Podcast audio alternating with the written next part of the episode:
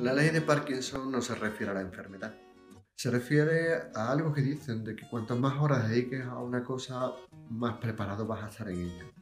Esto es verdad, pero en diseño web no lo es.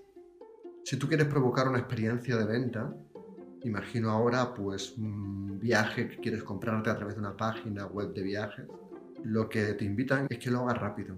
Incluso cuando tú decides comprar un producto allí, aparece un reloj al lado que dice esta oferta está eh, mantenida para usted durante los próximos 15 minutos. No es un capricho para que estés más tiempo o menos tiempo en esa página, sino para animarte a esa decisión inmediata que es la que provoca un deseo de comprar algo. A colación de la ley de Parkinson aplicada al audio, lo que te puedo decir es que muchas veces me preguntan, me preguntáis cuánto tiempo tiene que durar un vídeo o tiene que durar un audio. Mi respuesta siempre es la misma.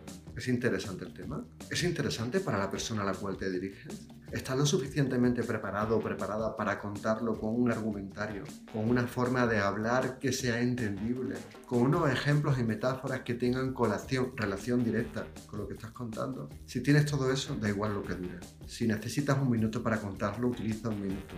Si necesitas 20, utiliza 20. Si necesitas una hora, utiliza una hora.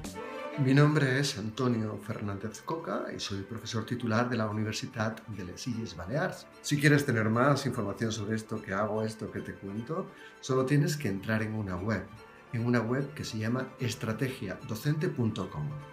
También, si quieres estar actualizado más al día, sígueme en Twitter. Mi Twitter es Fernández Coca.